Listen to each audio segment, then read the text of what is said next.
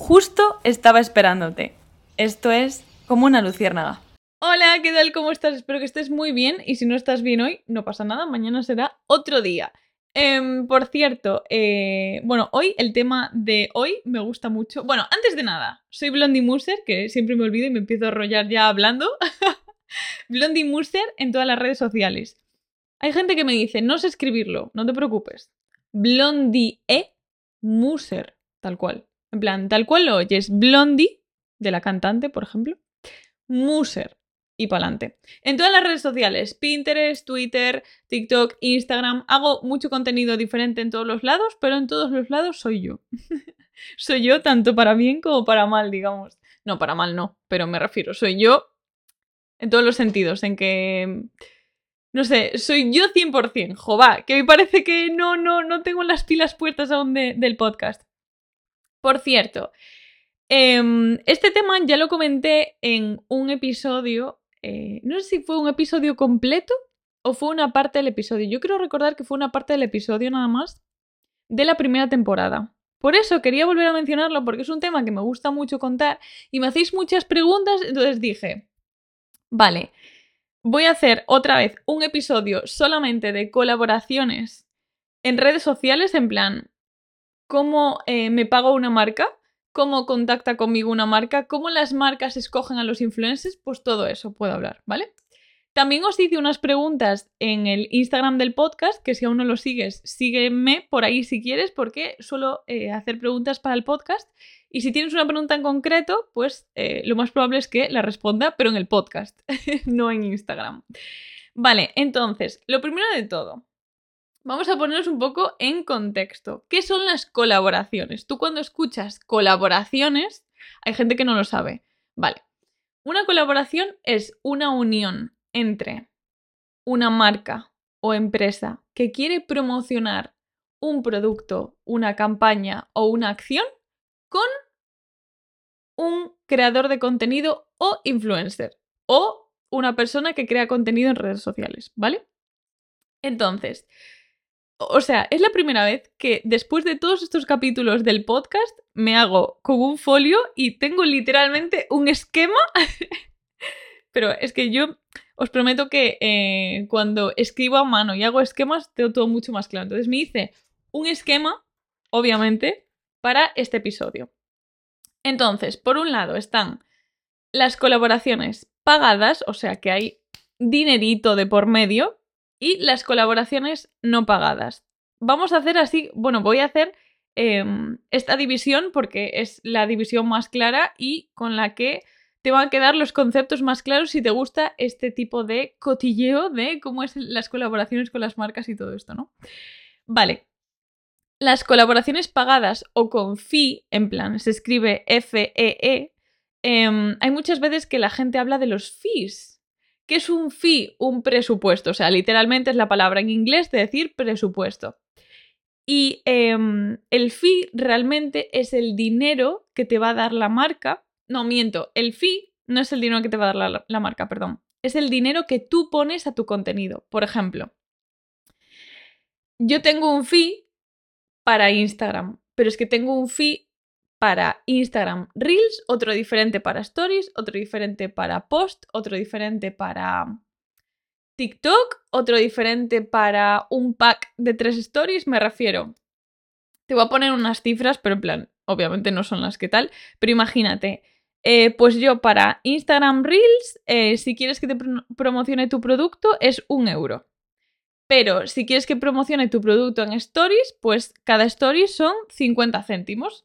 Y si quieres que promocione tu producto en post, o sea, en fotografía, pues son 1,50€, imagínate. Por eso te digo que los fees no son, em, bueno, por lo menos los creadores y creadoras y amigas que yo tengo, nunca hay un precio inamovible en plan, pues mira, yo por el contenido que sea, ay, me está picando mucho la nariz, que tengo aquí todos los pelos que me están haciendo de la cabeza, obviamente. Eh, y están aquí por aquí pululando, que acabo de venir del gimnasio y, tengo el pelo un poco alborotado. Entonces, eso, eh, normalmente siempre por cada contenido hay un fee diferente y el fee va variando. Y me dirás, ¿en qué varía? O sea, yo puedo no cobrar lo mismo de aquí a dentro de un año o a dentro de seis meses. ¿En qué, ¿En qué varía? En el engagement.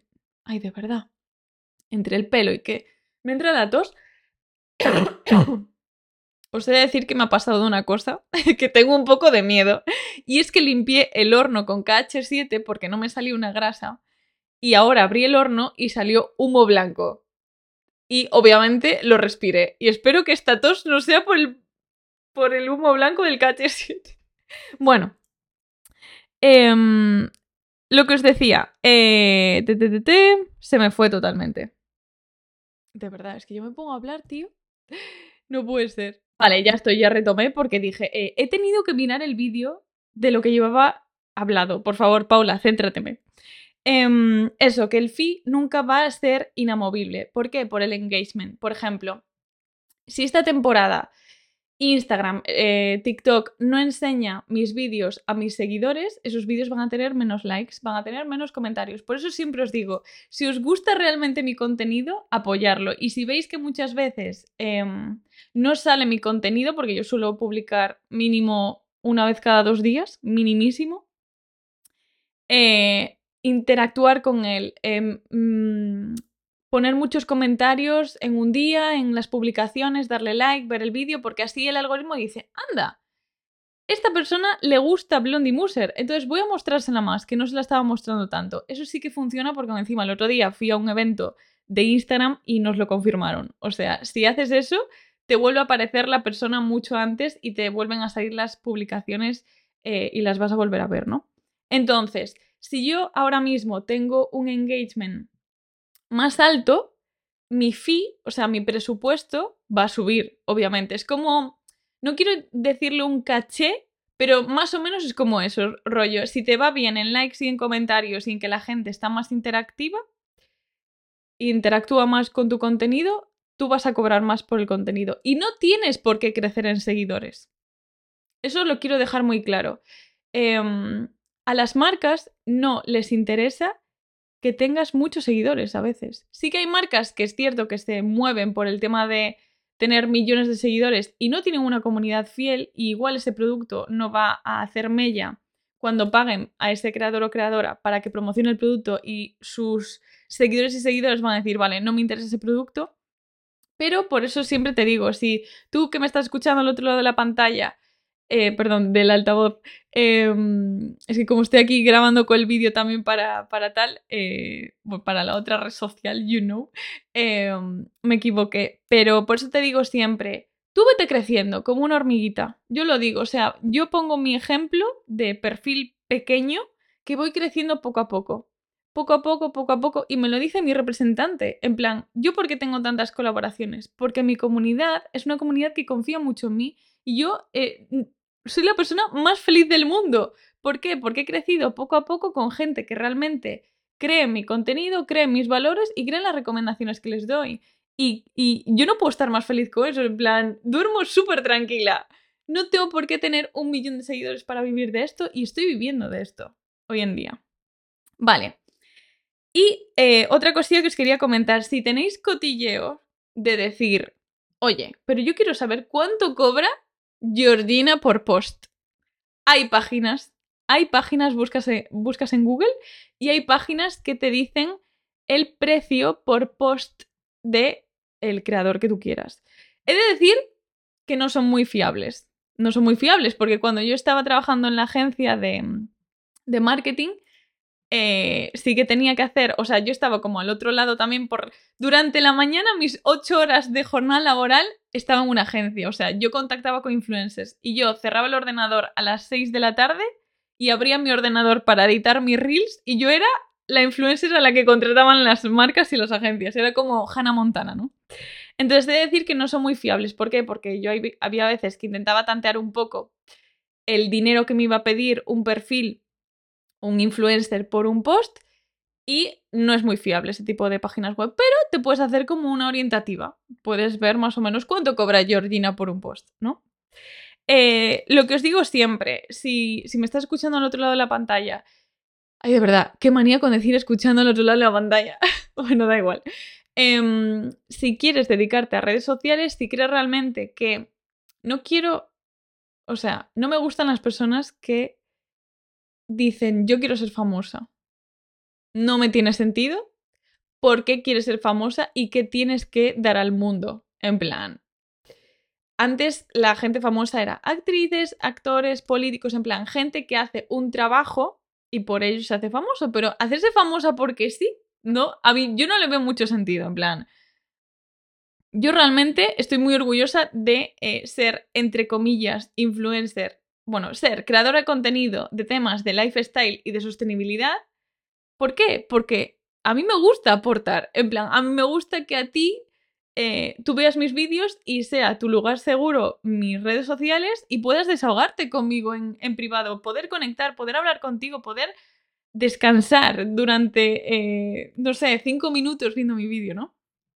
Y, mm, y eso, que, eh, que si quieres hacerte creadora de contenido o tener más seguidores, un consejo que te voy a dar hoy, y por favor, hazme caso, por favor, porque sé de lo que hablo, no compres seguidores. ¿Y por qué te lo digo? Porque muchas veces no es importante el número de seguidores, porque las empresas saben si compras seguidores. O sea, yo como agencia podía ver si unos seguidores de un influencer en concreto eran comprados o no. Porque hay herramientas que te lo dicen. Hay herramientas que te dicen si los comentarios de, la mayoría de publicaciones de influencers son comentarios comprados. O los likes y es muy fuerte la cantidad de gente que compra seguidores. Es muy fuerte. No lo recomiendo. No lo hagas. Vete creciendo poco a poco de forma orgánica. Forma orgánica es crecer poco a poco sin meter publicidad de ningún tipo. Entonces yo, esta es mi recomendación desde lo más profundo de mi corazón y que a la larga te va a ser muchísimo mejor que comprar 100.000 seguidores de golpe, ¿no?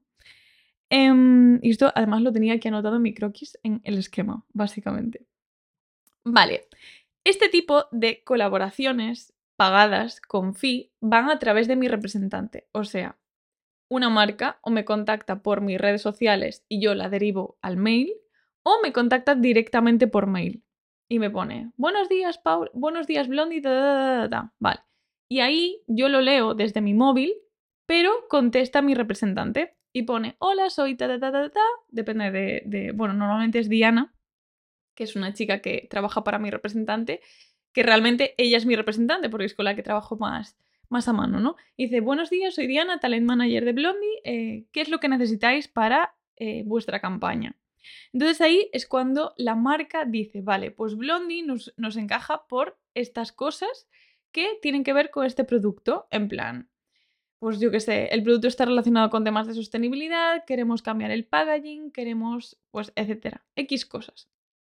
Entonces en ese momento yo hablo por privado, obviamente, con mi representante y le digo, vale, le voy a echar un vistazo al producto, a la empresa y voy a valorar si quiero eh, hacer esta colaboración. Cuando yo ya decido que sí que quiero hacer la colaboración, es cuando envían el briefing. ¿Qué es un briefing?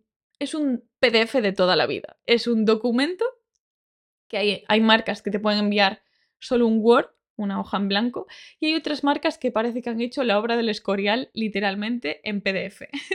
o sea, hay marcas que se le ocurra muchísimo, que yo les le doy mucho peso a que una marca se curre un briefing, porque es que mm, quieren currarse esa campaña y quieren que estés tú ahí dentro, porque el briefing obviamente es personalizado para cada uno de, las, de los creadores y creadoras con los que contactan.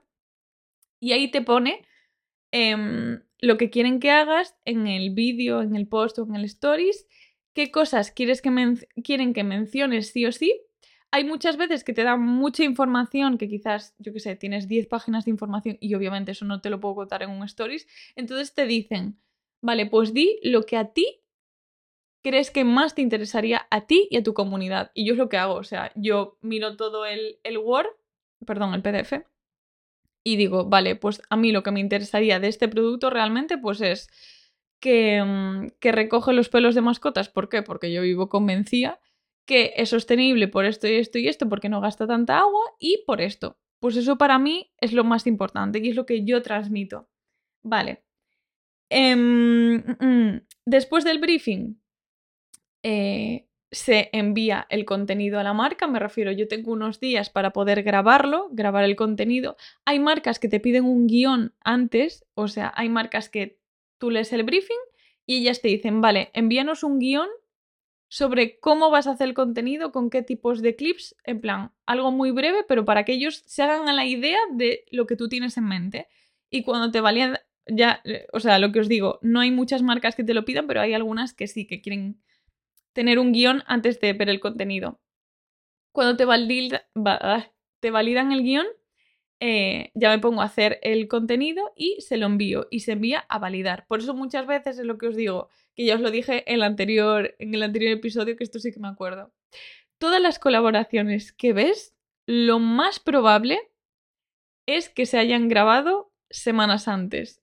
Y lo digo porque las validaciones lleva mucho tiempo porque yo se lo envío, o sea, mi representante se lo envía a la agencia que me ha contactado y la agencia tiene que validarlo con la marca que ha contratado a la agencia. Es como es como mm, pasar así eh, varias, varias personas, no creo que son como tres personas de validación. Vale, entonces eso lleva bastante tiempo, ¿no? Y em, dirás, ¿qué tienen aquí las agencias que ver eh, en todo esto? Vale, pues las agencias de marketing son las que me contactan, pero realmente son las que encuentran a los creadores y creadoras de contenido para la marca. Es decir, pongamos que yo tengo una marca que se llama Lluvia, ¿vale? Yo tengo una marca que se llama Lluvia, Paula, em, y yo contrato a una agencia de marketing. Y yo, como marca lluvia, que me llamo, digo, oye, le digo a la agencia que he contratado, oye, mira, yo tengo mil euros y quiero hacer una campaña para em, promocionar este producto, esta colonia, imagínate. Y quiero tener mínimo cinco influencers. Entonces, ahí la agencia lo que tiene que hacer es intentar conseguir a influencers que sean acordes con los valores de, mi marca de lluvia, del, del perfume, y no salirse del presupuesto, porque muchas veces el tema de em, regatear con mi representante el precio de mi fee, porque hay muchas veces que yo, aunque, como os decía antes, imagínate, el, el, el ejemplo que os ponía de un euro, ¿no? Si un Reels mío vale un euro y la agencia me dice, no, yo es que solo tengo 20 céntimos, pues mi repre le va a decir, no, es que Blondie solo lo hace por un euro. Y, y ahí es cuando yo puedo entrar un poco y le digo a mi repro, oye, mira, que sí que me interesa la marca, vamos a intentar negociar un poco el precio. Hasta que la marca dice, vale, pues yo te pago, solo puedo pagarte hasta 0,50 céntimos. Y ahí es cuando mi repro dice, vale, pues 0,50, no pasa nada, es un precio más bajo de lo que pedimos siempre, pero Paula quiere hacer la colaboración. Entonces, como que se va haciendo así como un regateo que yo no sabía de esto hasta que no me metí en el mundillo es un regateo em, que se hace, o sea, es algo muy normal, muy, muy, muy normal cuando ves que, las agencias eh, quieren cuadrar los números y yo cuando quiero eh, finalmente colaborar con la marca siempre accedo a bajar el fee, por ejemplo. Y, y, en tema contrato, en este tipo de colaboraciones pagadas, que os recuerdo que estamos en la primera parte, que son las colaboraciones pagadas, están los contratos. Y ahí estoy súper agradecida a mi representante porque yo no tengo nada que ver en el tema legal. Eh, cada vez que hay una colaboración, cada vez que tú ves una colaboración en Instagram, hay un contrato muy tocho por detrás, muy tocho. En plan, em, contrato de exclusividad, contrato de mm, paid media, por ejemplo, contrato de derechos de imagen, etcétera, etcétera. ¿Qué quieren decir estas cosas? Hay veces que Em, en el contrato, obviamente, pues la marca te dice, vale, si tú vas a promocionar mi producto, yo no quiero que promociones productos de mi competencia. Entonces, imaginaros, la marca que me contacta es un zumo, imaginaros, ¿vale? Y dice, vale, yo quiero que promociones este zumo, pero durante seis meses no puedes trabajar con ninguna empresa de zumos de mi competencia. Es muy fuerte. Y, es así. Y entonces, claro, ¿qué quiere decir eso? Que yo durante todos esos seis meses, aunque me lleguen 20 empresas de zumos, les voy a tener que decir que no. ¿Por qué? Porque tengo un contrato de exclusividad, aunque solamente haya sido un Reels. ¿Y eso qué quiere decir? Que la exclusividad se paga.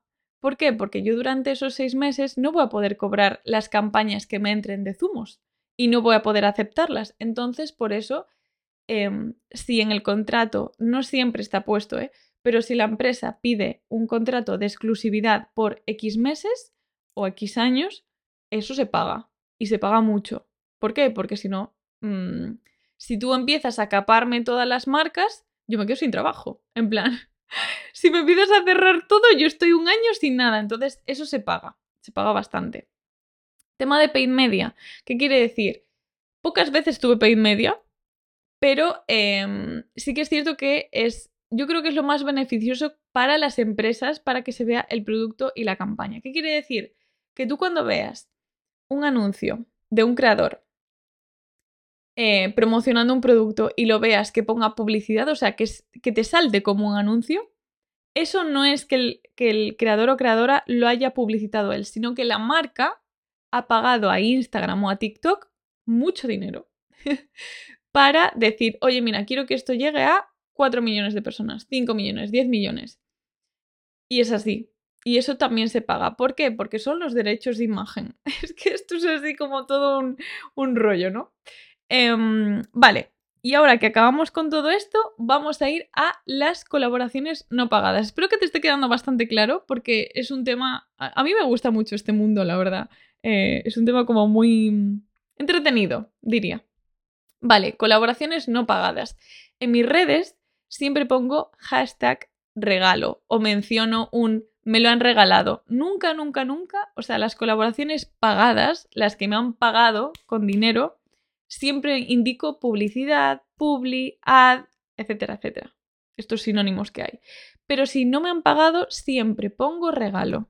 Siempre. O gracias por regalármelo, gracias por tal. Nunca vais a ver publicidad en una colaboración no pagada. Y podéis confiar en mí perfectamente porque yo quiero dormir tranquila por las noches. Y con Hacienda también. Así que colaboraciones no pagadas no me dan ningún tipo de dinero, ninguno. Y pongo hashtag regalo. ¿Qué quiere decir esto? Vale, son colaboraciones que la marca, por ejemplo, me contacta por Instagram y me dice, oye, mira, me encantan tus valores y quiero que pruebes este producto. No tienes por qué publicar nada porque no hay un contrato de por medio. Y te dicen, no tienes por qué publicar nada, solo queremos que lo pruebes. ¿Por qué? ¿Por qué te dicen eso? Porque yo, por ejemplo, enseño el 95% de todo lo que me llega porque sí que veo el producto, veo la calidad y veo que os puede interesar porque va acorde con mis valores, obviamente. Sí que es cierto que muchas veces em, ya hago una criba, tanto en redes sociales como por mail, cuando me mandan pequeñas empresas o empresas que dicen, oye, ¿quieres probar el producto tal? Ya hago la criba. Si sé que no estoy muy acorde con los valores o no me acaba de encajar la calidad del producto, ya no, no cojo la colaboración. O sea, ya no les doy la dirección de para enviarme el paquete, básicamente. Entonces, eh, ¿por qué os decía que recalcan lo de puedes enseñarlo o no? Yo en mi caso lo enseño cuando sí que estoy de acuerdo con la calidad del producto y cómo son los valores de, tal.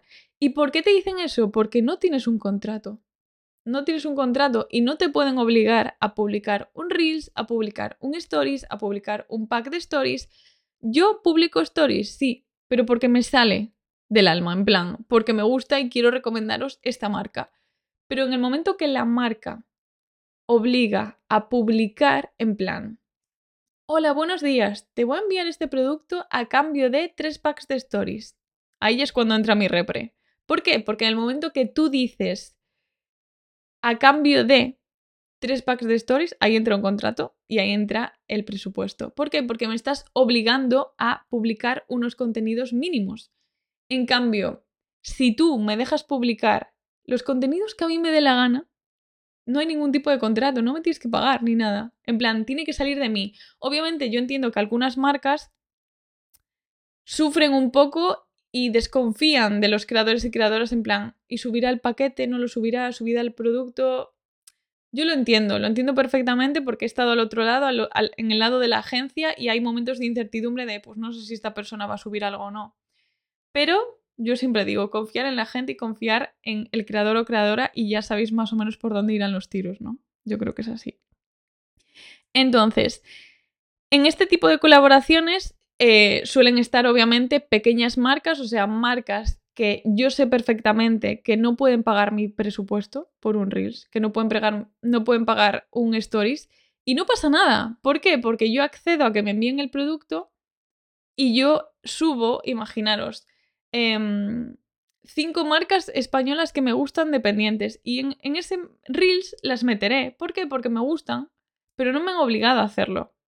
Entonces sí que es cierto que muchas veces yo soy consciente de que pequeñas marcas locales no, no podrían pagar el precio que yo tengo, pero a cambio yo intento darles visibilidad de otra forma diferente y es creando contenido pues como creo yo normalmente, en plan, si quiero recomendarlas, pues lo creo y ya está. Es que no me cuesta, o sea, es mi tipo de contenido y, y es como me gusta ver los contenidos en redes sociales. Si te gusta algo, pues yo es que confío mucho en los creadores y creadoras que sigo ¿Por qué? Porque después de ver sus recomendaciones veo que lo que dicen es cierto. Entonces como que va ganando fiabilidad su mm, speech, su discurso, perdón, me acabo de volverme así un poco inglesa de repente, no sé por qué. Vale. Y, em, sí que hay empresas que, eh, más grandes que me dicen, oye, mira, mm, no es una campaña, es un feeding. No, un seeding, perdón. ¿Y eso qué quiere decir? Que te envían el producto, tampoco tienes por qué publicar nada. Si publicas algo, te lo agradecerán, obviamente. Pero sí que es cierto que hay muchas veces que las grandes marcas te envían cosillas para que las pruebes y si quieres, en plan, yo creo que también lo envían, viéndolo desde el punto de agencia, te envían el seeding, ¿por qué? Porque si yo de repente eh, me pongo una, no sé, un collar y es una gran marca de collares, seguro que si salgo con ese collar enseñando un sitio en Galicia, hay cinco personas que me escriben por privado y me dicen, oye, ¿el collar de dónde es? Y yo diré la marca. Entonces, obviamente eso las marcas lo saben. Entonces hacen ese tipo de, estrategias, ¿no? Que yo también estoy al tanto de esas estrategias. Vale. Eh, ahora os voy a comentar un poco eh, los tipos de colaboraciones que hay. Hay tres tipos. Las puntuales, las a medio plazo y las anuales. Las puntuales, como dice el nombre básicamente, son colaboraciones de una acción. O sea, a mí me contacta una marca y me dice, queremos a Blondie para un Reels con este producto. Y se olvidan. Ya está. No hay más. O de repente viene otra marca y dice, oye, mira, queremos a Blondie por mm, este Stories. Y ya está. Ya me está mirando un señor un poco raro desde una ventana. Es un poco creepy eso.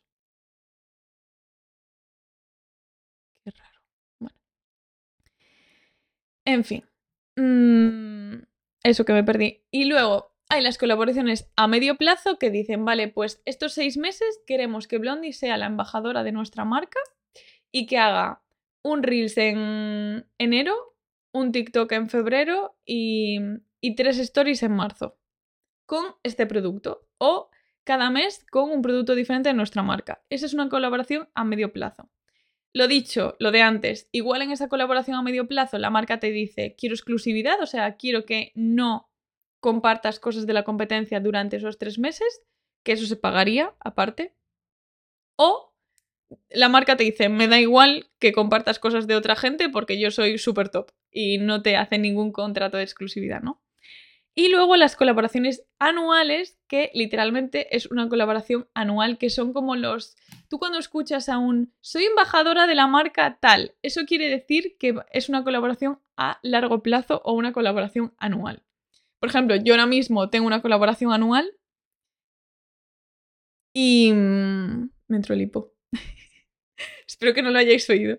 Em, tengo una colaboración anual y eso qué quiere decir que desde enero hasta aproximadamente finales de año yo voy a ir publicando contenidos con X marca, en este caso con Essence, que es la de maquillaje vegano. Em, entonces, claro, eh, años anteriores, que esto os lo quiero comentar, bueno, miento, tengo este año dos porque tengo una colaboración anual atrasada de otro año. Em, esa es otra, en plan, normalmente las colaboraciones anuales, el tema colaboraciones en general, no anuales, eh, sí, que sí que es cierto que hay veces que los tiempos de la campaña son clavados, te dicen, el 20 de mayo me entregas el vídeo, el 23 de mayo eh, te validamos, el 25 de mayo publicas. Y es clavado, tío. Clavado, clavado, clavado. Bueno, 25 de mayo no publicaría, un poco más tarde.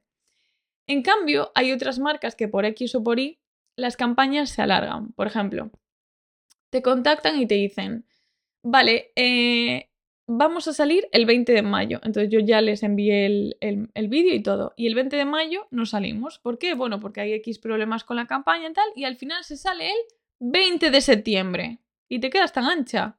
Y las campañas se alargan así, te lo prometo. Entonces, cuando es una campaña anual, hay veces que una campaña de un año se alarga dos. Y es un... una putada. no una putada como tal, pero sí que es cierto que con tema exclusividad no te lo pagan más, pero mm, lo que os decía antes es un poco injusto, entre comillas, porque se está alargando algo que no han pagado más exclusividad por alargar esa campaña por plazos de tiempo, digamos. Entonces, aquí os quería hablar de que mis colaboraciones favoritas, mis colaboraciones favoritas son las puntuales y a medio plazo. ¿Por qué? Porque yo os lo dije en, episodios anteriores, yo soy una persona que em, le doy mucho a la cabeza. Mis valores cada vez obviamente van cambiando. Yo no soy la misma persona que, que, fui en enero, ni voy a ser la misma persona que acabe el año en diciembre de 2023. Estoy totalmente segura. Entonces, claro, en unas colaboraciones anuales con temas de sostenibilidad es muy complicado eh, no voy a decir mantenerme en mis valores porque sí que me estoy manteniendo, pero sí que es cierto que yo he firmado un contrato a 12, 12 meses antes y quizás no sea ya la misma persona, pero tengo que seguir manteniendo esa colaboración anual. You know, ya me entiendes. Entonces, bueno, sí que es cierto que prefiero muchas veces la puntual y la a medio plazo por el tema valores, básicamente. Vale, y ahora voy a responder algunas preguntas. Oye, se me está haciendo como súper corto este episodio, pero eh, ya vamos en media hora. Espero que a ti también se te esté haciendo corto porque yo me he hecho aquí a hablar y parece que estamos aquí en un café tomando algo. Vale, mm, voy a leer algunas de las em, preguntas que me hicisteis por la cajita de preguntas y respuestas que os dejé en el Instagram del podcast, que es como una Luciana Podcast, por si quieres seguirme por allí también. Por cierto, antes de, esto. Eh, si te está gustando el episodio, me harías muchísimo bien eh, si dejas una calificación o en Spotify o desde donde me escuches, porque eso ayuda a posicionar al podcast y que Spotify o la eh, plataforma que sea diga, oye, mira, este podcast está muy bien. Yo aquí vendiendo como una madre, ¿no? Vale, em, Melanie me pregunta, ¿cuáles son las cosas que tiene que cumplir una marca para que decidas colaborar con ella. Vale. Te voy a decir una respuesta muy gallega y es depende, depende de muchas cosas. ¿Por qué? Porque si una marca es de cosmética, yo voy a priorizar unas cosas y otras.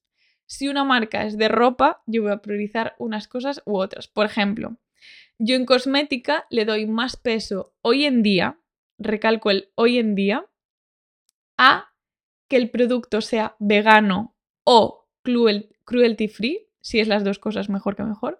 Bueno, realmente le doy más peso a que sea cruelty free que vegano, por ejemplo. Cruelty free es que no eh, testan animales, el producto no está testado en animales. Vegano significa que el producto no lleva ningún tipo de ingrediente animal.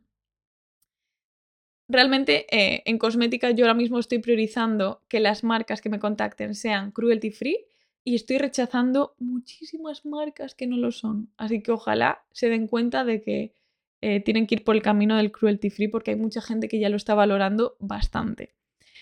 Em, y por ejemplo, en cosmética también yo priorizo muchísimo más que un producto sea cruelty free a que ese producto, por ejemplo, si tú me das a elegir entre un producto cruelty free con envase de plástico y un producto testado en animales de cristal, yo voy a escoger el, producto que tiene envase de plástico y que es cruelty free. O sea, en ese caso yo priorizo que el producto tenga envase de plástico. Es para, que me entiendas, ¿no? Em, entonces, claro, depende mucho de, qué tipo de, de producto sea. Por ejemplo, en tema moda, si me contacta una marca local que no es sostenible, sostenible me refiero a algodón orgánico certificado, em, la producción por, por, o sea, con el agua pues no llega eh, a valores neutros, rollo que intenta pues mejorar su huella de carbono, sino que es una marca local de una persona que hace, por ejemplo, jerseys. Pues yo obviamente aquí priorizo muchísimo más que la marca sea marca local a que sea una marca sostenible. Por ejemplo. En tema bebidas, por ejemplo, eh, que se dio un caso antes, o sea, hace, un, hace unos pocos meses, y obviamente lo valoré. Yo no bebo alcohol, no bebo alcohol, y las marcas que me contactan saben que no bebo alcohol. Pero si una marca alcohólica, que me encanta, y es gallega, porque todos mis amigos son muy felices con ella, y le tengo mucho cariño, obviamente, a esa marca, Em, ¿Por qué colaboré con Estrella Galicia, por ejemplo? Porque están apostando muchísimo por la sostenibilidad. O sea, han quitado un packaging que era totalmente innecesario, están innovando muchísimo en sostenibilidad, muchísimo, y yo valoro muchísimo más eso que, y es más, la marca accedió a que yo dijese que no bebo alcohol. Y eso para que una marca acceda a eso, ojo, eh, ya dice mucho de la marca, o sea, que están en mi corazoncito, obviamente. Y por ejemplo, otro caso, si por ejemplo em, yo veo que una marca está haciendo greenwashing para una campaña y en cambio el hecho de que esa marca esté colaborando con una ONG y le esté dando mucho dinero con esa campaña, por ejemplo, hay ONGs que yo conozco y están con algunas marcas que sí que hacen de vez en cuando greenwashing, yo valoro muchísimo más que esa ONG se lleve un pastizal por esa campaña. Más que el greenwashing que va a ser una campaña de esa empresa. Que se ve un poquitín a leguas, pero mm, priorizo muchísimo más que la ONG se lleve la pasta. O sea, lo necesitan realmente. Entonces, en ese caso sí que tengo como un, un poco el corazón dividido, rollo greenwashing o ayudar a la ONG, y me posiciono en ayudar a la ONG, aunque sea un poco de greenwashing por parte de la marca grande que me está contactando, ¿no? ¿Y qué más? Eh, vale, siguiente pregunta. Em, ¿Cuál ha sido... Ah, espérate a ver. ¿Cuál ha sido la que no te esperabas y te gustó mucho la experiencia? No me esperaba para nada la de Estrella Galicia. Para nada. Por lo que os acabo de decir, por ejemplo, o sea, ellos saben perfectamente que no bebo alcohol. Y me vuelven a contactar porque están súper orgullosos de cómo hago las campañas y yo estoy súper feliz. Y tío, que una marca de bebida así te contacte y, sepa y la comunidad de a quién estás contratando sabe que yo no bebo alcohol, es muy fuerte. ¿Por qué? Porque obviamente yo estoy mostrando un producto por tema de sostenibilidad. O sea, es muy... Es una de... Diría que es la única marca que ha accedido a que yo pueda decir en alto no bebo alcohol. O sea, es muy fuerte. Yo les tengo muchísimo cariño. Y para mí fue una experiencia súper guay porque la verdad es que el vídeo me quedó muy top. vale, siguiente pregunta. Em, quise colaborar contigo, pero se me vino encima una mudanza de cagarse. Lo tengo pendiente. Nada, no te preocupes, Jova. Las mudanzas son un quebradero de cabeza enorme. Eh, ¿Por qué hay tanto negacionista del cambio climático? Vale, esto no es una pregunta del podcast en sí, pero ¿por qué hay tanto negacionista? Porque hay partidos políticos que están dando voz a este tipo de pensamientos erróneos y em, se benefician de que hay personas que no son capaces de contrastar esta información y por eso hay cada vez más negacionistas del cambio climático. Y no quiero entrar en temas de política porque me enfado bastante eh, con las injusticias que hay y cómo engañan a la gente. Em, ¿Cómo has aprendido a valorar tu tiempo y a poner precio a las colaboraciones? Vale, esto me ha costado mucho, pero obviamente mi representante me ha ayudado en ello. ¿Por qué? Porque, eh, bueno, eh, mi representante se lleva un porcentaje de cada una de las colaboraciones que eh, tengo. Todos los representantes son así, o sea, todos los representantes por cada colaboración se llevan un porcentaje. De verdad, ese señor está desnudo, tío. No entiendo. De verdad. Es que me está saliendo un señor ahí delante del edificio, desnudo, mirando para mí. Bueno, que me he perdido. Em, mm, mm, la gente que me esté viendo en vídeo debe estar flipando con las caras que estoy poniendo. Bueno, em, a ver, voy a volver a leer la pregunta. Vale, eso, que eh, el representante siempre se lleva un porcentaje, entonces, claro, él también me ayuda a marcar un poco el precio, porque eh, de cada... Ay, que se me quedó enganchado aquí en el pelo del poli. Eh, de cada colaboración se lleva un porcentaje, eso lo sabe todo el mundo. Y, mm, y, sí que es cierto que me ayuda un poco a valorar cuánto cuesta mi tiempo, cuánto cuesta una edición de un vídeo y cuánto cuesta publicar algo en mi perfil. Y realmente me ayudó mucho porque yo no me valoraba nada. O sea, nada, nada, nada, de nada, de nada, de nada. Y él como que me apoya, bueno, Diana y, Sergio me apoyan bastante en decir, oye, mira, es que este es tu precio y tú vales esto aunque no te lo creas. Entonces, pues sí. Eh, ¿Cuál ha sido tu primera colaboración pagada? Mi primera colaboración pagada me acordaré toda mi vida. Es más, sigo teniendo el producto en casa aunque lo haya acabado. Y es el rímel de Too Faced que fue una colaboración de TikTok, lo, me acuerdo perfectamente, y estaba viviendo en Madrid y es una colaboración que obviamente era mi primera colaboración, no es mi mejor vídeo de colaboraciones ni mucho menos, pero sigo teniéndolo en, aquí en Vigo y lo guardaré toda mi vida el, producto porque es mi primera colaboración pagada. Em, ¿Alguna marca que se haya ofendido por rechazar la colaboración? Ofendido como tal, no, diría que insistieron mucho en querer hacer la colaboración porque les interesaba mi perfil, pero ofendido como tal, no. Sí que es cierto que muchas veces eh, sí que me ha pasado con, nada, puntualmente, con dos, tres marcas de, de, de colaboraciones no pagadas, que sí que es cierto que, bueno, os voy a contar un caso que me pasó hace unas semanas y fue una marca local que promocioné hace un año un año. Bueno, promocioné, o sea, que la saqué con el hashtag regalo en stories, tal, enseñando su producto y yo estaba súper contenta. Y se había pactado, no pactado como tal, perdón, pero yo le había dicho, oye, mira, em, yo lo que hago es abrir el producto en unboxing en redes, etcétera, etcétera, tal. Vale. Y me volvieron a contactar un año después diciendo, oye, mira, ¿por qué no publicas un Reels o más cosas? Porque tal, no sé qué, el producto cuesta esto. Y yo pensando, a ver, relajémonos. Tu producto no cuesta lo que costaba mi stories, por ejemplo. No le contesté así, obviamente, lo único que le dije es que yo ya había publicado lo que yo les había dicho que iba a publicar, obviamente. Entonces como que se pusieron bastante rabudos, como decimos aquí en Galicia, y no lo entendí muy bien porque, y ahí es cuando entra mi eh, ansiedad de sobrepensar, porque dije, tío, yo ya lo hice bien. Es más, ¿Qué hace esta marca contactándome un año después, cuando ya tengo el doble de seguidores, para decirme, oye, mira, subes un Reels? yo, yo te juro, os juro que no me creía que estaba leyendo. Y aún encima estuvimos un buen rato que yo le envié un tochaco de texto, rollo, mira, he publicado esto en esta fecha, tal, no sé qué, si no te acuerdas te envío capturas de pantalla si quieres, pero es que lo publiqué, publiqué stories haciendo el unboxing. Bueno, en fin. Em, yo con todas las buenas maneras del mundo, pero es la primera vez que noto que em, una colaboración no pagada de una marca insiste tanto un año después.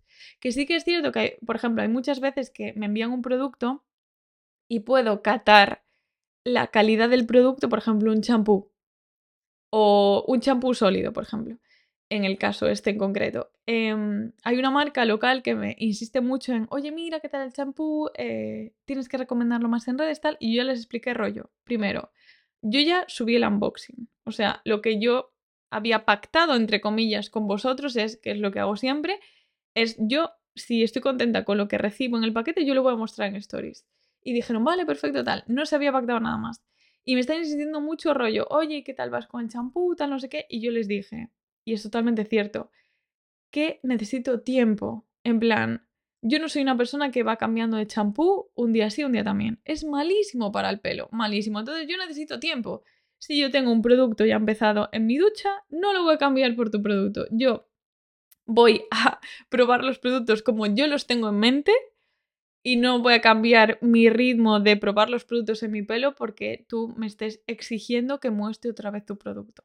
Eso serían como las dos veces que tuve como, entre comillas, problemas con una marca. Para nada. O sea, no es un problema como tal, pero sí que es cierto que fueron como dos colaboraciones no pagadas, o sea, por productos solamente, que sí que las marcas como que se mosquearon un poco más. Sí que es cierto que yo entiendo que las marcas locales o marcas más pequeñas, em, que lo entiendo perfectamente, repito, porque mi abuela es autónoma y sé lo que es em, vender un producto y, estar vendiendo día tras día y ser autónomo en comercio. Yo soy autónoma en redes sociales, pero en comercio es mucho más duro vendiendo cosas, ¿no? Em, y soy plenamente consciente de lo duro que es, ¿no? Y ver cómo imagino que las, por ejemplo, la, la, marca que me contactó un año después, igual le irán mal las ventas y dice, pues mira, vamos a ver si nos suena la campana y este influencer nos vuelve a promocionar. Pero yo también tengo que mantenerme un poco en mis valores y en lo que yo realmente tal y lo que pacté fue eso y no me pueden obligar a tal. Y si sale por mí sola, porque es que mil veces me salen cosas solas, tío. O sea, cuando me veis en, en el último, os voy a contar solo para la gente que está por aquí en, en, el podcast, que por cierto, hay mucha gente nueva que me hace muy feliz. Em, hace unas semanas fui a Gijón.